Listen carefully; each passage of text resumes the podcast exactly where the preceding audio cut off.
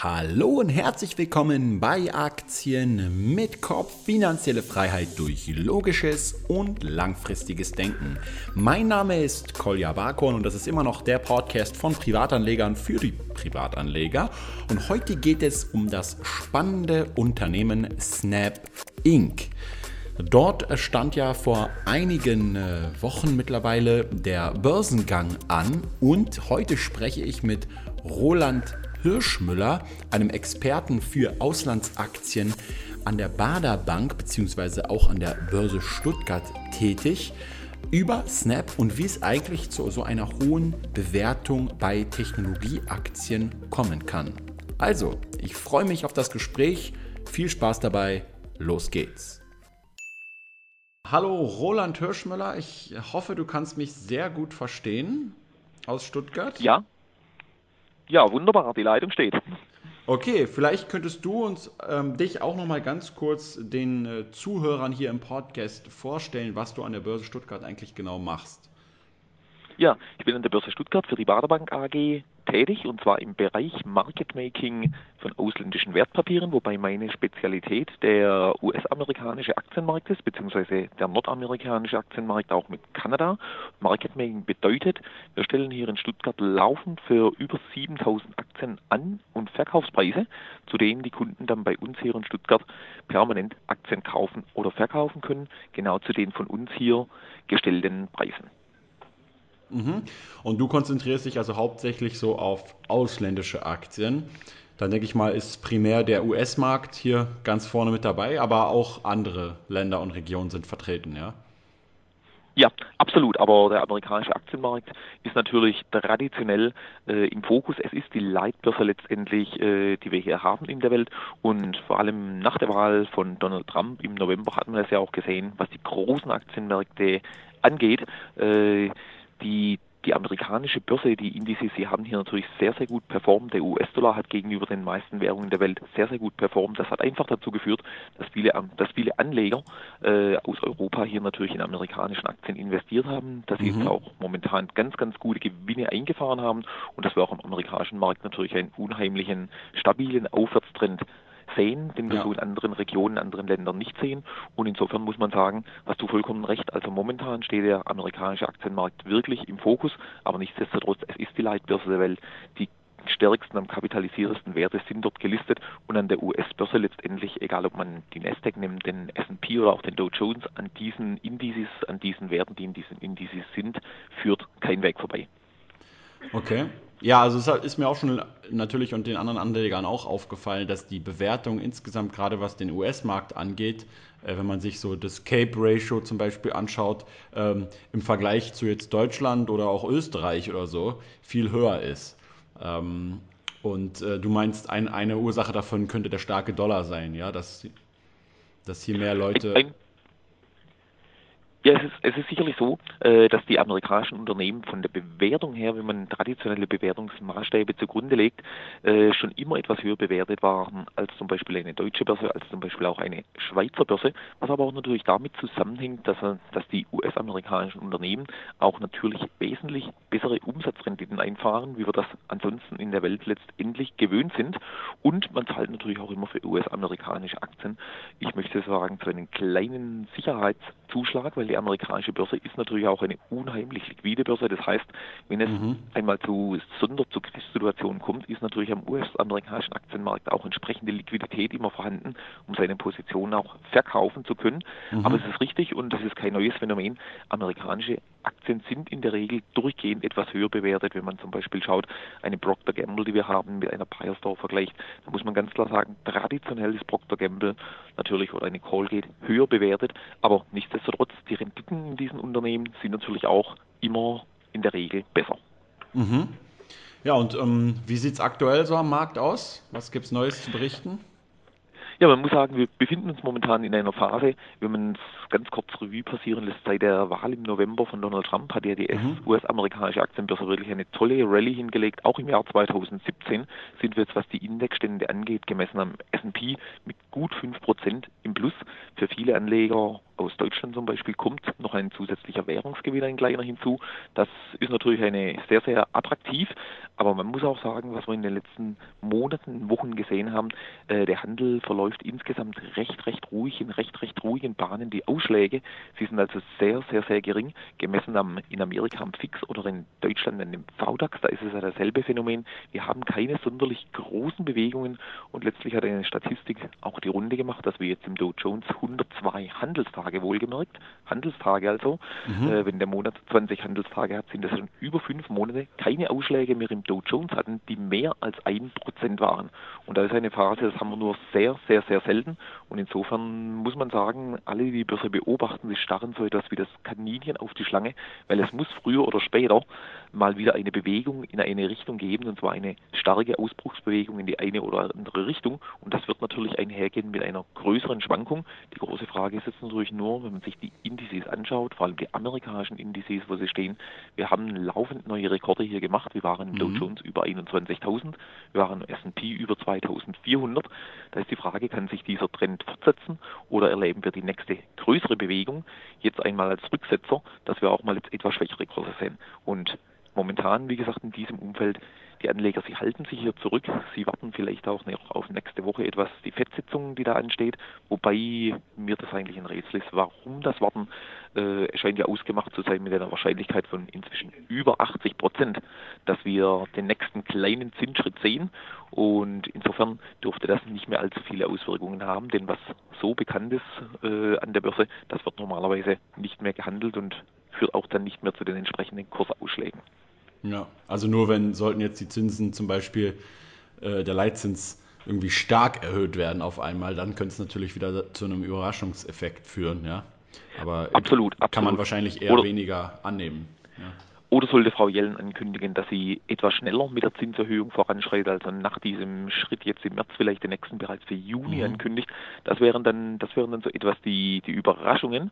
Aber ich denke, damit ist momentan nicht zu rechnen. Dieser eine Zinsschritt im März erscheint eingepreist zu sein, auf den hat sich die Börse eingerichtet.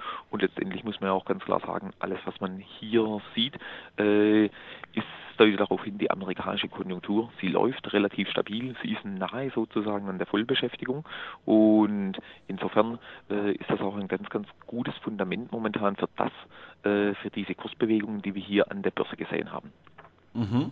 Okay, dann kommen wir mal von den Indizes so ein bisschen zurück, äh, bisschen hin zu, zu den einzelnen Unternehmen. Und zwar hatten wir uns ja heute mal Snap Inc. vorgenommen, der Technologiekonzern hinter der berühmten App Snapchat. Und äh, der Börsengang, der kann man ja schon sagen, war ziemlich erfolgreich, oder? Wie würdest du das einschätzen? Ich, ich, würde wirklich sagen, der Börsengang hat, hat, wirklich, ich möchte das Wort benutzen, elektrisiert. Es ist natürlich auch dem geschuldet, wir haben im Prinzip seit Facebook 2012 keinen so einen großen Börsengang gesehen, was wie mhm. gesagt das, die Marketkapitalisierung angeht. Und es ist natürlich äh, ein Phänomen, Snap hat natürlich eine unheimliche Bekanntheit, was, was das Thema soziale Netzwerke und und angeht. Und vor allem dieses Thema soziale Netzwerke, äh, es ist natürlich an der Börse sehr, sehr beliebt, es wird sehr, sehr gut gespielt und insofern ich möchte fast sagen, waren natürlich alle hier am Markt dankbar, dass dieses Unternehmen hier jetzt den Sprung an die Börse wagt, dass es, wie gesagt, ein IPO gibt. Die Konsortialbanken, die das Unternehmen begleitet haben, haben natürlich entsprechend für mediale Aufmerksamkeit gesorgt und haben damit wieder den Blick auch ganz klar Richtung Börse gelenkt. Und ich sagte ja deshalb, man war froh, dass das Unternehmen den Schritt gewagt hat. Wir haben ja noch einige andere ganz, ganz heiße Namen, auf die wir hier sozusagen mit einem IPO warten. Uber oder Airbnb. Äh, mhm. aber da sieht es so aus, als würden sich diese Unternehmen zunächst mal privat weiterfinanzieren investieren wollen, nicht an die Börse gehen. Und mhm. insofern war man hier sehr, sehr dankbar, dass Snap an die Börse gegangen ist. Aber die, es könnte natürlich dadurch sein, dass der Börsengang jetzt so extrem erfolgreich war, dass das Unternehmen auch entsprechend viel Geld eingenommen hat, dass der Emissionspreis und der, die folgenden Preise wirklich hoch waren, dass sich jetzt das eine oder andere Unternehmen überlegt, in dieser guten Stimmung tatsächlich jetzt auch schon etwas früher die Aktien zu platzieren. Und dazu ist es natürlich meine Grundvoraussetzung, dass die Stimmung, wie gesagt, an der Börse gut ist, dass man diese Preise erzielen kann. Und davon hängt es natürlich auch letztendlich ab, wie schnell ein Börsengang durchgezogen wird oder nicht. Aber man kann durch durchaus sagen, der Börsengang von Snap äh, mit dem Geld, das sie erzielt haben, mit dem Emissionspreis und vor allem auch mit den Preisen in den ersten Handelstagen, es war ein absoluter Erfolg. Mhm. Ja, die, die Aktie ist ja jetzt wieder ein bisschen gefallen ähm, nach, nach IPO. Ähm, also jetzt steht sie, also jedenfalls gestern zum, zum Schluss an der, an der NYSE bei 22,70 äh, Dollar circa. Und das entspricht aktuell einer Marktkapitalisierung von, von 26,3 äh, Milliarden US-Dollar circa. Ja? Und ich habe jetzt nochmal mir den Umsatz angeguckt von, von ähm, 2016, waren ungefähr so 404 Millionen ähm, Dollar. Das heißt, es ist also ein Kursumsatzverhältnis von, von 65, ja? also ziemlich hohe Bewertung. Und jetzt äh, wollte ich mal allgemein in diesem Podcast mal so ein bisschen eingehen auf, auf ähm, die, die spannenden Fragen. Warum wird denn so ein Tech-Konzern ähm, wie Snapchat, der ähm, im Prinzip aktuell, ja, ich meine, klar, ich habe auch den Bericht gelesen und klar wird da noch viel geplant und so weiter, ja, ähm, aber aktuell besteht er gro zum großen Teil eben aus der äh, Snapchat-App. Ähm, und warum ist jetzt so ein Konzern eigentlich ähm, so hoch bewertet im Gegensatz zu einem ganz normalen anderen äh, Konzern, der vielleicht schon viel, viel, viel, viel mehr Umsatz und auch sogar Gewinn erzielt. Ja? Kannst du vielleicht mhm. das mal für so einen Anfänger, der überhaupt gar nichts damit zu tun hat, so mal erklären, warum es eigentlich hier zu solchen gravierenden unterschiedlichen Unterschieden in der Bewertung kommt? Mhm. Ja, man muss ganz klar sagen, dass der Grund liegt im Geschäftsmodell, in der Fantasie. Und die Anleger letztendlich, sie haben gesehen, äh, was, was sich aus so einer Aktie entwickeln kann, obwohl zum Zeitpunkt dieses IPOs äh, das Unternehmen noch gar keine Assets hat, noch kaum Umsätze hat und teilweise, so wie das auch bei Snap jetzt ist, der Umsatz entspricht ja ungefähr äh, dem, äh, der Verlust, sorry, entspricht ja ungefähr dem Umsatz. Das ist natürlich, wie gesagt, mit traditionellen Bewertungsmaßstäben kann man da überhaupt gar nichts anfangen. Mhm. Aber man erinnert sich natürlich an die Phase, als zum Beispiel Facebook damals 2012 an die Börse kam. Wenn man sich diese Erfolgsgeschichte seit 2012 bis heute ansieht, äh, auch damals waren die Bewertungen von Facebook sehr, sehr ambitioniert. Man hat gesagt, meine Güte, wie kann man letztendlich solche Preise äh, verlangen, um an die Börse zu gehen? Wie kann ich denn diese Aktie kaufen? Und bei Facebook galt damals eine Bewertung, du hast es vorhin angesprochen, Umsatz, äh, Umsatz mal 30. Bei Snap sind wir momentan Umsatz mal 65. Das ist ja nochmal doppelt so hoch bewertet. Und insofern sieht man, da ist schon unglaublich viel, ich möchte sagen, Luft drin, unglaublich viel Fantasie. Und letztendlich, man bezahlt hier Fantasie auf etwas, das noch kommen soll. Und das ist bei Snap vor allem das Thema virtuelle Welten. Äh, Snap ist ja auch bemüht, hier in diesem Bereich etwas äh, im, sozusagen im Ausstattungsbereich zu machen mit entsprechenden Brillen, mit 3D-Brillen, mhm. äh, reale Welten und solche Dinge. Aber letztendlich, das lässt sich alles nicht so schnell äh, auf in, in Umsatz und schon gar nicht in Gewinn letztendlich umpulen, weil es ist ganz klar, dass das System, das Prinzip, das wir vor allem auch bei Amazon gesehen haben, es wird alles wieder in das Geschäftsmodell investiert, um mögliche Konkurrenten, mögliche Marktteilnehmer aus dem Markt zu drücken. Amazon vollzieht das Ganze ja schon seit dem Jahr 2000 ohne Dividende Ende ohne Ausschüttungen, praktisch mhm. auch ohne großen Gewinn und trotzdem jeder die Börse beobachtet, hat die Amazon-Aktie gesehen, eine einzige Erfolgsstory. Und jeder Anleger ist natürlich auf der Suche nach diesem nächsten Amazon, nach dieser nächsten Facebook, nach dieser nächsten Google.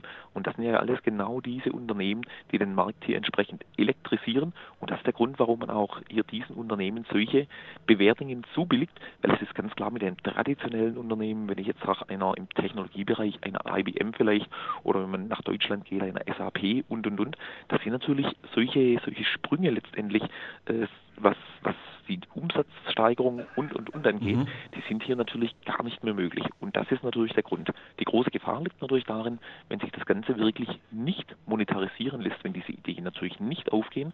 Und auch hier haben wir ein Beispiel Twitter äh, auch dieses Unternehmen vom Namen her, vom Branding her unheimlich bekannt, aber sie haben es bis heute nicht geschafft, äh, ihre Bekanntheit und das Geschäftsmodell mit den Zeichen, die sie haben, letztendlich in wirkliche Erlöse umzumünzen. Und wenn man sich den Twitter-Aktienverlauf, den Twitter-Kurs letztendlich anschaut, da wurden diese Hoffnungen wirklich enttäuscht und da muss man sagen, hier haben diese Anleger Geld verloren und insofern muss jeder natürlich, der, der auch in eine Snap-Aktie jetzt investiert, ganz, ganz klar wissen, es ist nichts anderes als eine Wette auf die Zukunft. Fundamental gerechtfertigt ist hier mhm. momentan wirklich noch gar nichts. Okay, das heißt, die Bewertung, da sie ja offensichtlich nicht an Free Cashflows und an Gewinnen und so weiter äh, stattfinden kann, macht man hier also relative Bewertungen anhand von anderen Szenarien. Du hast hier zum Beispiel Facebook genannt oder Twitter genannt ja. und, hat, und, und kann sich dann äh, selbst abschätzen, okay, was macht eigentlich Snap genau? Ähm, von, vom Geschäftsmodell, also einmal, das haben Sie ja auch selbst in Ihrem Bericht geschrieben, ja, Snap is a camera company. Das, das nehme ja. ich Ihnen, ich persönlich nehme Ihnen das zum Beispiel überhaupt nicht ab, weil, ähm, weil den Umsatz, den Sie halt machen und äh, den, den machen Sie halt mit Werbung, ja. Und, äh, Im Moment noch, ja. Genau, und ich, äh, ich bin mal gespannt, ob, ob, ähm, ob, also ich denke schon, dass das auch der, der größte Teil erstmal für eine ganz, äh, ganze Weile bleiben wird, ja. Und jetzt ist natürlich die spannende Frage, ob dieses Geschäftsmodell mit zum Beispiel Werbung zwischen den einzelnen Snap Stories der User oder mit speziellen Filtern, die, ähm, die man zum Beispiel regional einsetzen kann. Ich hatte es letztens in unserer Community geteilt als, als Illustration, da ähm, jetzt kommt dieser neue King Kong-Film raus. Ja, und äh, dann gab es halt einen Filter mit, mit, mit King Kong und mit dem Hubschrauber, ja. Und dafür erzeugt man dadurch erzeugt man natürlich Aufmerksamkeit, zum Beispiel zu einem Film Kino-Release. Und Absolut, wenn sich das halt eben durchsetzt, ja, und auf einmal dann irgendwie bei den Quartalszahlen ein, ein sehr positives Ergebnis ähm, zum Vorschein kommt, also ein unglaublicher Umsatzsprung oder sogar vielleicht irgendwann mal ein Gewinn, ja, dann könnte es natürlich sein, dass, äh, dass hier diese Bewertung gerechtfertigt ist. Das heißt, heutzutage, zum heutigen Zeitpunkt, ähm, sagen zwar viele immer, die Aktie ist total überbewertet oder die Aktie ist unterbewertet, aber das kann man im Endeffekt immer erst nachher so wirklich feststellen. Ja? Also das kann jeder nur persönlich einschätzen für sich. Und manche werden halt recht haben und manche nicht. Was, was ich aber interessant finde, auch Roland, ist, dass ähm, du hast zum Beispiel gesagt, das hat die Börse elektrisiert. Ja? ja. Und, und, und das war ein erfolgreicher Start. Aber bei uns, bei deutschen Privatanlegern in der Community, ja, da, ähm, da habe ich eigentlich 90 Prozent ähm, pessimistisch. Äh, also 90 Prozent der Leute äh, fragen eher nach, nach äh, Short-Möglichkeiten für die Aktie und sind sehr, sehr, sehr pessimistisch, was, was die Aktie angeht. Das heißt, die spannende Frage ist, wer hat die Aktie gekauft? Ja, ja äh, Snap selber, die, oder die Konsortialbanken, muss man dazu sagen, sie sagten, sie haben Wert darauf gelegt, dass vor allem auch viele Fonds die längerfristig letztendlich ah, okay. äh, investiert bleiben in solche Aktien, dass diese die Aktien gekauft haben, wobei ich da dahinter natürlich auch sagen muss, ein Fragezeichen, äh, ein entsprechender Fonds, je nachdem wie er ausgerichtet ist, dass er in eine so, und ich möchte die Aktie in diese Kategorie einreihen, in eine so volatile Aktie investiert, man sagt ja auch immer in eine, in eine so High-Beta-Aktie investiert, das ist schon verwunderlich, das kann man nur natürlich mit kleinen Prozentzahlen seines Geldes machen. Und ich habe jetzt auch nach den ersten Handelstagen bereits gehört, der eine oder andere Fonds hat sich also wirklich wirklich auch committed und hat, hat tatsächlich gesagt, er war mehr als überrascht, dass diese Aktie nach einem IPO-Preis von 17 US-Dollar, zu dem diese Fonds die Aktien ja zugeteilt bekommen haben, der Kurs bis auf 28, 29 US-Dollar gestiegen ist. Und mhm. bei diesen Levels gab es dann wirklich schon Fonds, die auch wieder ausgestiegen sind und die sich mhm. auf der anderen Seite wieder committed haben, diese um die 30 US-Dollar, diese Bewertung, das können wir wirklich nicht mehr nachvollziehen. Da ist schon so viel Fantasie drin, äh, da kann man ruhig auch mal wieder verkaufen. Aber wir sind bereit, in der Gegend von 20 Dollar wieder diese Aktie letztendlich aufzunehmen, zu kaufen und einen Trade zu machen. Und es kam jetzt es, es kommen jetzt langsam so von den verschiedenen Brokerhäusern die ersten Studien heraus, die Konsortialbanken, die beteiligt waren, diese Aktien an die Börse zu bringen. Sie müssen sich natürlich mit den Studien noch etwas zurückhalten. Man liest also jetzt momentan Studien von Banken, die nicht am Börsengang beteiligt waren. Die sind also den größten Teil, was die momentane Bewertung angeht, auch wie du schon sagtest, eher vorsichtig. Sie finden diese Bewertung letztendlich überzogen. Aber sehr interessant war eine Studie, die ich gestern gelesen habe, von einem Analysten, der also meinte, Mark Zuckerberg, das CEO von Facebook, er wollte ja mehrmals Snap bereits kaufen, bevor sie an die Börse gegangen sind. Mhm. Er, er findet dieses Geschäftsmodell, dieses Unternehmen, diese Community immer noch sehr, sehr interessant. Und der Analyst meinte hier, also bei 15 Dollar, so wie man eigentlich den ursprünglichen Börsengang angedacht hätte, darunter würde die Aktie zuversichtlich nicht fallen, weil da würde Mark Zuckerberg garantiert die Hände aufhalten.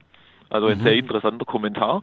Aber wenn man die 15 Dollar sieht und momentan, du hast es gesagt, sie steht bei circa 22,5, 23 Dollar, da sind wir noch etwas weit entfernt. Aber wie gesagt, dieser eine Analyst meinte, ja, bei Schwäche könnte man die kaufen mit einem mhm.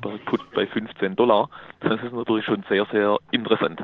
Also du meinst, damit ist gemeint, dass, dass er denkt, dass bei 15 Dollar Mark Zuckerberg selber Aktien kaufen wird, oder was? Richtig, das, oder dass er beziehungsweise dann eventuell sogar ein Übernahmeangebot machen kann, okay, weil das, das wollte interessant ich, Das wollte ich nämlich gerade genau. sagen, weil, weil ähm, weil die, die Aktien, die an der Börse ja handelbar sind, Richtig. die sind ja ohne Stimmrecht. Das heißt, mit denen könnte genau. Zuckerberg im Zweifel halt recht wenig anfangen. Ü ja? Überhaupt nichts anfangen. Das ist ja, das kommt ja noch dazu, hm. wo, was viele Leute, wahrscheinlich auch äh, die höhere Community hier mit Kopfschütteln begleitet haben. Äh, es ist so das Thema, man bringt stimmrechtslose Vorzugsaktien heraus, so nach dem Motto, äh, gebt uns mal, gebt uns mal das Geld und dann schauen wir mal, was wir damit machen. Aber zu sagen, werdet ihr nichts haben, das mhm. erinnert natürlich so irgendwo an Google, wo man natürlich auch diese äh, stimmrechtslosen Aktien haben, diese Mehrstimmrechtsaktien. Da ist ein ganz klarer Trend, den wir hier sehen bei Tech-Aktien im Silicon Valley. Die Gründer, sie möchten zwar das Geld, aber Mitbestimmung, mitreden, das wollen sie natürlich nicht hineinlassen. Mhm. Okay. Naja, werden wir mal sehen. Im Endeffekt, ich, ich, ich, kann immer nur sagen, man, wenn man halt äh, äh, das Ganze eingehen will, muss man sich einfach bewusst sein, dass es halt eine Spekulation ist. Und dann, äh, wenn man das schon mal weiß und nicht zu hohe Erwartungen dann hat, dann ähm, kann man es gerne mal probieren. Ja? Aber man sollte sich jetzt, glaube ich, nicht mit seiner Altersvorsorge drauf verlassen, dadurch äh, lieber solidere Werte nehmen. Obwohl, wenn man merkt, dass die Fonds auch bei Snap investiert sind, sollte man dann auch die Fonds genau prüfen, ne? die man in seiner Altersvorsorge hat. ja, auf alle Fälle. Wobei ich denke, da, da ist natürlich den, den Betrag, den Sie in eine solche Aktie letztendlich investieren, äh, ich denke, dass das, das, das wahrscheinlich deutlich unter einem Prozent und insofern fällt das dann natürlich gar nicht so sehr ins Gewicht. Mhm. Ja. Okay, sonst noch irgendwas Interessantes zu Snap Inc? Oder? Ja, ich, wie, wie, wie gesagt, ich, ich gehe davon aus, man, man muss das beobachten. Äh, die Aktie muss jetzt irgendwo ein Level finden. Für mich, also ganz persönlich muss ich sagen, das war wirklich sehr, sehr überraschend für mich, dass der erste Preis bereits hier mit 24 US-Dollar gekommen ist. Hätte ich also nicht gedacht und auch diese Hochs, die wir hier gesehen haben, das war mit Sicherheit unglaublich viel Spekulation. Das ist ja dann immer an den ersten Tagen, wenn diese Aktien an der Börse gehandelt wird. Man hatte gesehen, die außenstehenden Aktien, sie wurden hier bereits mehrmals hin und her gehandelt. Es sind natürlich viele professionelle Händler am Markt, die vielleicht auch diese Aktie bei 24 Dollar zum Beginn des Handels bereits in Anführungszeichen leer verkauft haben, die sich dann entsprechend eindecken mussten und diesen Kurs nach oben getrieben haben. Insofern muss man da wirklich die nächsten Wochen und Monate mal beobachten, auf welchem Level, dass sich die Aktie auspendelt. Aber ich, ich gehe einmal davon aus, dass wir, dass wir über 20 Dollar hier ein relativ stabiles Verhältnis sehen. Und letztendlich wird es zum Schwur kommen, wenn hier die ersten Quartalsberichte herauskommen. Und wenn wir dann nach den ersten Quartalsberichten tatsächlich vor allem die Ankündigung von Ivan Spiel dann sehen, äh, was er zu berichten hat äh, zum Thema virtuelle Welten, was er zu berichten hat zum Thema letztendlich Werbung, Umsätze.